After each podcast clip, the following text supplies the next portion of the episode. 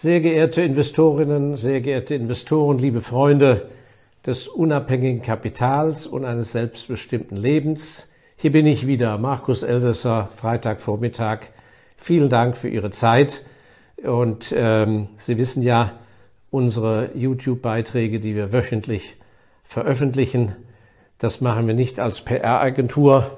Hin und wieder werde ich auch angeschrieben, wo liebe äh, Follower sagen, ja, Elsässer, wäre doch toll, wenn Sie mir interessante Leute einladen würden. Ja, das werden wir natürlich nicht machen, weil, wie gesagt, wir sind hier kein, keine Journalismusbude und auch keine PR-Agentur. Mir geht es hier darum, äh, ein Teil meines Wissens, äh, ein Teil meiner Lebenserfahrungen, die vielen Fehler, die ich gemacht habe, mit Ihnen zu teilen, damit Sie vielleicht die ein oder andere Anregung bekommen, die ihnen weiterhilft.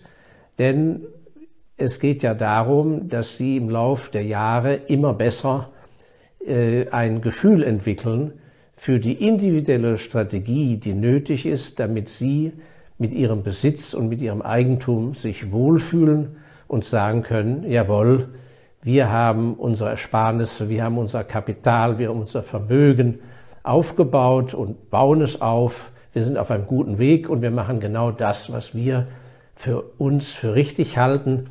Und da haben wir die richtige Beratung oder das richtige Know-how. Das ist ganz entscheidend. Ja, und diesen Punkt möchte ich heute aufgreifen. Es ist ein ganz lapidarer Punkt, äh, den alle von Ihnen kennen, aber wo man immer wieder appellieren muss, auch vor sich selber und sagen muss, wer ist eigentlich die, woher rührt die größte Gefahr für ihr Vermögen? Woher rührt die? Sind es Naturkatastrophen? Ist es die Geopolitik? Sind es Zentralbanken? Ist es ein ungetreuer Vorstandsvorsitzender, der eine AG vor die Wand fährt? Alles gefährlich, alles schlimm. Aber am gefährlichsten sind sie selber. Die größte Gefahr für ein vermasseltes Vermögensaufbauprogramm über ein ganzes langes Leben hinweg und vielleicht auch noch hoffentlich in die nächsten Generationen, die größte Gefahr für die Vermögen und für den Vermögensaufbau oder das Abschmelzen eines großen Vermögens, die größte Gefahr stammt von Ihnen selbst. Und deshalb habe ich ja in meinem ersten Buch, des klugen Investors Handbuch, immer wieder gesagt, wie wichtig es ist, dass man mal einen lebensgroßen Spiegel am besten in einem Kleiderschrank in der Innenseite montiert und dass man einmal im Jahr sich nackt davor stellt und mal eine Viertelstunde, wenn man alleine ist, sich von Kopf bis Fuß in aller Ruhe anschaut und sich in die Augen schaut um herauszufinden, wer steht da eigentlich vor Ihnen, wer sind Sie eigentlich. Und das Thema im, im Umgang mit Eigentum, mit, mit privatem Vermögen ist natürlich eine gigantische Herausforderung, weil es ist eines der wenigen Gebiete, wo Sie völlig eigenständig an sich tun und lassen können, was Sie wollen. Und äh, das geht damit los, dass das als Spielwiese von sehr vielen von ihnen zwischendrin mal genutzt wird, weil vielleicht die erste Herausforderung im Beruf ist gepackt, die ersten Hürden im Vermögensaufbau sind genommen, die Hypothek ist abgezahlt oder man hat eine gewisse Summe erreicht, die man sich immer vorgenommen hatte. Und im Beruf kehrt so eine gewisse Routine ein, Langeweile, und das sind eben traditionell, das, äh, ich möchte da niemand zu nahe treten, manche Berufsgattungen natürlich besonders getroffen. Notare zum Beispiel, äh, Zahnärzte, Berufe, wo sehr viel Repetition ist, aber auch gute Einkommensverhältnisse, an die man sich natürlich gewöhnt, aber man Jahr für Jahr, zehn Jahre, 15 Jahre, 20 Jahre, immer das Gleiche, einen Haufen Geld verdient, aber im Alltag natürlich sehr unfrei ist. Feste Stunden, an denen die Praxis geöffnet ist und so weiter. Und da entsteht oft die Gefahr, dass diese Sucht und die Lust auf Abwechslung, auf Abenteuer, auf Excitement, wie die Engländer sagen, Spannung, Nervenkitzel, dass das ganz schnell in ihrer Vermögensecke landet, dieser Wunsch. Und deshalb wird es immer leider, würde ich befürchten, Finanzbetrüger geben und äh, einen sogenannten grauen Finanzmarkt. Und ich habe das in meiner langen Historie immer wieder erlebt, wo ganz honorige, brave Familienväter, gute mittelständische Unternehmer, wenn sie dann mal ausgepackt haben, allen möglichen Mist an Kapitalanlagen hatten, die mit nüchterner Überlegung niemals eingegangen wären. Warum? Da war ein Nervenkitzel, die Chance auf einen Riesengewinn, dass der Bankrott, dass man für ein Euro investiert und der Bankrott kommt aber nicht, dann verzehnfacht man sein Kapital oder wie auch immer. Und ich kann nur sagen, wenn Sie bei sich selber oder bei Ihrem Partner oder äh, im Kreis ihrer Familie solche Tendenzen feststellen, dann dürfen Sie die Person nicht einfach aus dem Schwitzkasten lassen, sagen, na ja, ist ja sein Geld und sonst was. Sie tun diesem Menschen einen Undienst. Das hat mit der Ausbildung, mit der Höhe der Position, die man im Beruf hat, mit den monatlichen Ersparnissen und mit der Höhe des Kapitals nichts zu tun. Das ist eine Frage, inwieweit man gewisse Triebe, muss man sagen, in den Griff bekommt. Und das Beste ist natürlich, wenn Sie das selber vor sich selber zugeben können, dass Sie da eine triebhafte Veranlagung zu Penny Stocks oder zu irgendwelchen Explorationsfirmen und sonstigen immer wieder haben, obwohl Sie da schlechte Erfahrungen gemacht haben oder was auch immer für Abschreibungsmodelle und so weiter. Wenn Sie das selber vor sich erkennen, dass Sie sich Hilfsmechanismen einbauen.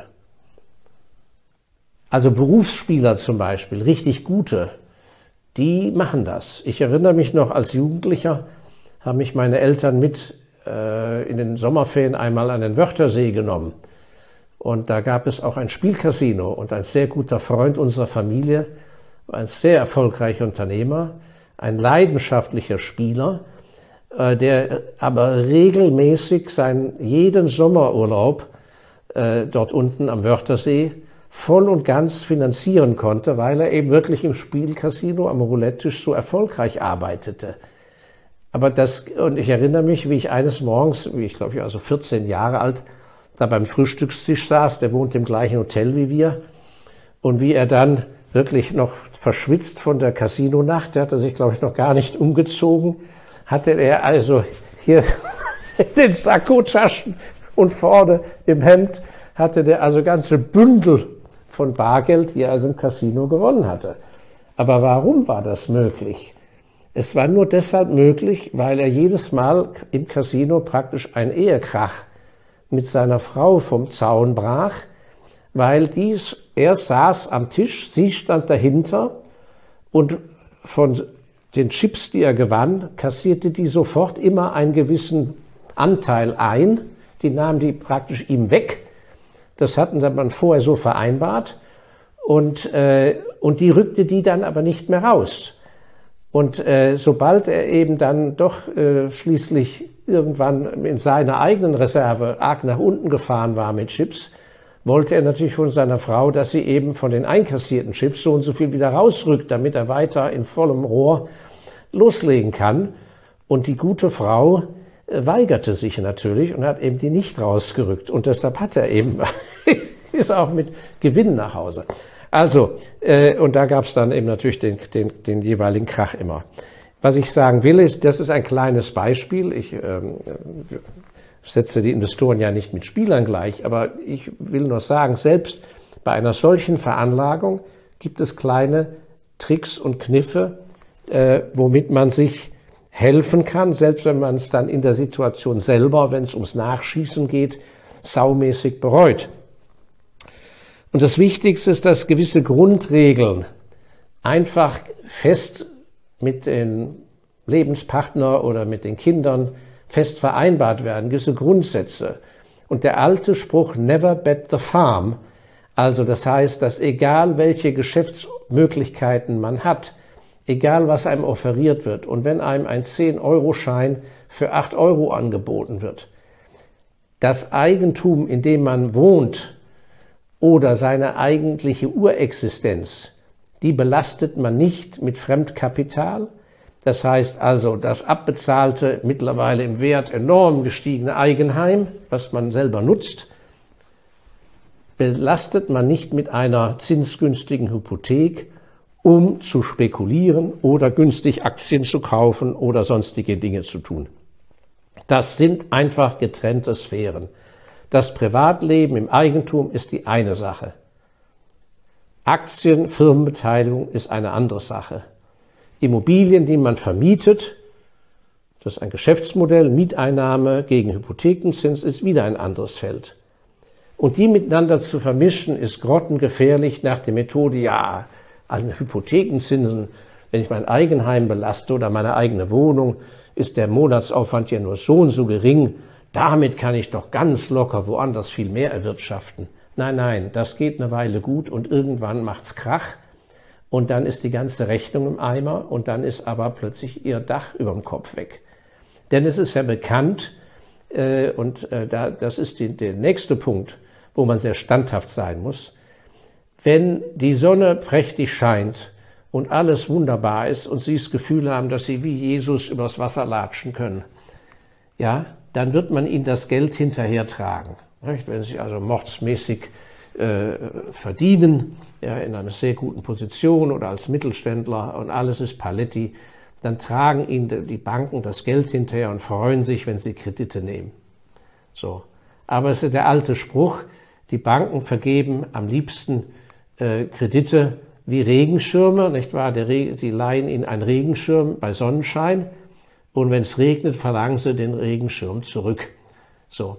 Und ähm, von daher äh, die Vorstellung über sehr günstige Kredite, im Englischen bei äh, den Depots Margin, to, to buy on Margin, also äh, dass man eben die Aktien äh, per Lombardkredit nannte man das früher, die Aktien beleihen kann, um mehr Aktien im Depot zu kaufen, ist ein ganz gefährliches äh, Thema, denn die Verbindlichkeit, die Schuld bleibt, egal wie tief die Kurse runtersinken und ein Depot, was Sie zu 30 Prozent beliehen haben, nicht wahr? 30 Prozent vom Gesamtvolumen ist nicht Ihr Eigenkapital, sondern eine Schuld gegenüber dem Broker oder gegenüber der Bank. So ein Depot ist ruckzuck in einer richtig fatalen Krise, punktuell ruckzuck auf Null und dann bleiben, sind Sie gerade froh, dass Sie die Schulden los sind und dann Eigen, das ganze Eigenkapital ist weg. Solche drastischen Kursverfälle hat es immer wieder gegeben im Jahr 2000 2001, 2002 auf 2003 im neuen Marktcrash. 2008 hat es das gegeben. Und natürlich auch zu Zeiten des Ukraine-Kriegs gibt es so etwas bei der Revaluierung der großen Tech-Werte und so weiter oder der kleineren Tech-Werte. Also dieses, na ja, das wird schon nicht passieren, das ist einfach keine Geschäftsgrundlage. Ich habe es erlebt, wie Ehepaare vor mir saßen, wo die Ehefrau mit Schrecken zusehen musste, zuhören musste, wie ihr Mann, ein selbstständiger Anwalt, der aber in Bälde seine Praxis verkaufen wollte, um in Pension zu gehen, mit Schulden auf sämtlichen Immobilien in Depots rum investierte oder rumspekulierte. Und die Ehefrau konnte nichts machen und der Mann hatte sich einfach nicht im Griff. Da war ich in solchen Gesprächen, als der Mann sich doch sehr uneinsichtig zeigte, indem ich sagte, hören Sie, Sie müssen konsolidieren. Sie haben gar kein Geld für ein Depot. Sie haben, wenn Sie Glück haben, zwei unbelastete Immobilien und es wäre doch wunderbar, wenn Sie damit dann in Ihre Pensionszeit gehen können als Selbstständiger. Im anderen Fall haben Sie, fuhrwerken Sie mit zwei Depots herum, die Ihnen de facto ja gar nicht gehören. So, und das ist ein, ein, eine ganz fatale Situation, wenn, wenn, wenn man so etwas bemerkt. Ich war ja nur kurz zugegen bei diesem Gespräch und habe wirklich versucht, da einzuwirken. Und am Ende des Tages hätte man an sich die Ehefrau schnappen müssen und sagen müssen, hören Sie zu, Sie müssen mit Ihrem Mann da mal ganz anders reden, weil das ist sehr, sehr gefährlich, was Sie machen, wenn Sie so ins Alter gehen. Und schlussendlich hätte man ihr wahrscheinlich die Scheidung empfehlen müssen. Naja, aber das sind ja nun Privatangelegenheiten. Was ich damit sagen will, ist, dieses nicht hingucken oder erst gar nicht fragen, sag mal, was machst du da eigentlich oder können wir uns das überhaupt leisten? Dieses, um, um das Thema Geld, Finanzen einen Bogen zu machen innerhalb der Familie, ist ein ganz fatales Thema und immer wieder, erst letzte Woche habe ich von einem Fall gehört, und das ist immer wieder vorgekommen und wird leider immer wieder vorkommen, dass plötzlich per Herzinfarkt oder Schlaganfall der eine Mensch überraschend, ein Anwalt in seiner, mit seinen Sozien, ein Anwalt plötzlich äh, eben aus dem Leben ausscheidet, ungeplant und viel zu früh. Und was stellt sich raus? Der ganze schöne Lebensstil, der da war, alles auf tönernen Holzfüßen, nicht wahr? Äh, immer viel zu viel aus der Praxis rausgezogen, nicht genug Cash da, um Steuern zu bezahlen, ja, eine Verbindlichkeit gegenüber Banken für die Hinterbliebenen eine einzige Katastrophe. Also wenn Sie es schon nicht selber tun für sich selber, indem Sie einfach erkennen, okay, ich bin jetzt so und so alt, ich habe so und so viel Fehler gemacht, damit ist jetzt Schluss, ich weiß, was zu mir passt und was nicht zu mir passt. Wenn Sie es schon nicht für Ihre eigene Vermögensweiterentwicklung tun, so tun Sie es doch zumindest für Ihre Anverwandten, um denen viel Kummer zu ersparen. Und wie gesagt, es ist nichts Ehrenrühriges zu sagen, hör mal zu, Schatzi, ich bin zwar jetzt schon 42 Jahre alt und müsste es besser können oder 52 Jahre alt und müsste es an sich gelernt haben, aber ich habe leider schon wieder den gleichen Fehler wie vor fünf Jahren gemacht. Jetzt in der Krise mit der Ukraine sehe ich es gerade mal wieder. So, es ist nie zu spät. Konsolidieren Sie, liquidieren Sie den Mist, konzentrieren sich auf die guten Sachen und wie gesagt, schauen Sie mal gut in den Spiegel. Da werden Sie jemand sehen, den Sie mögen wenn sie sich ein klein wenig in den Griff bekommen. Ja, ein kleiner äh, Appell an die eigene Psyche gegenüber den Finanzanlagen. Vielleicht kennen Sie hier jemand, äh, für den es ein Thema sein könnte. Weisen Sie ihn doch bitte auf unser Video hin, teilen Sie es mit Bekannten und sind Sie so lieb und abonnieren Sie unseren kostenlosen Kanal, damit wir uns weiter austauschen können und damit der Kreis der unabhängig denkenden Menschen in der Finanzwelt, dass der sich erweitert. Ich danke Ihnen sehr. Ihnen alles, alles Gute bis nächsten Freitag. Ihr Markus Elsässer.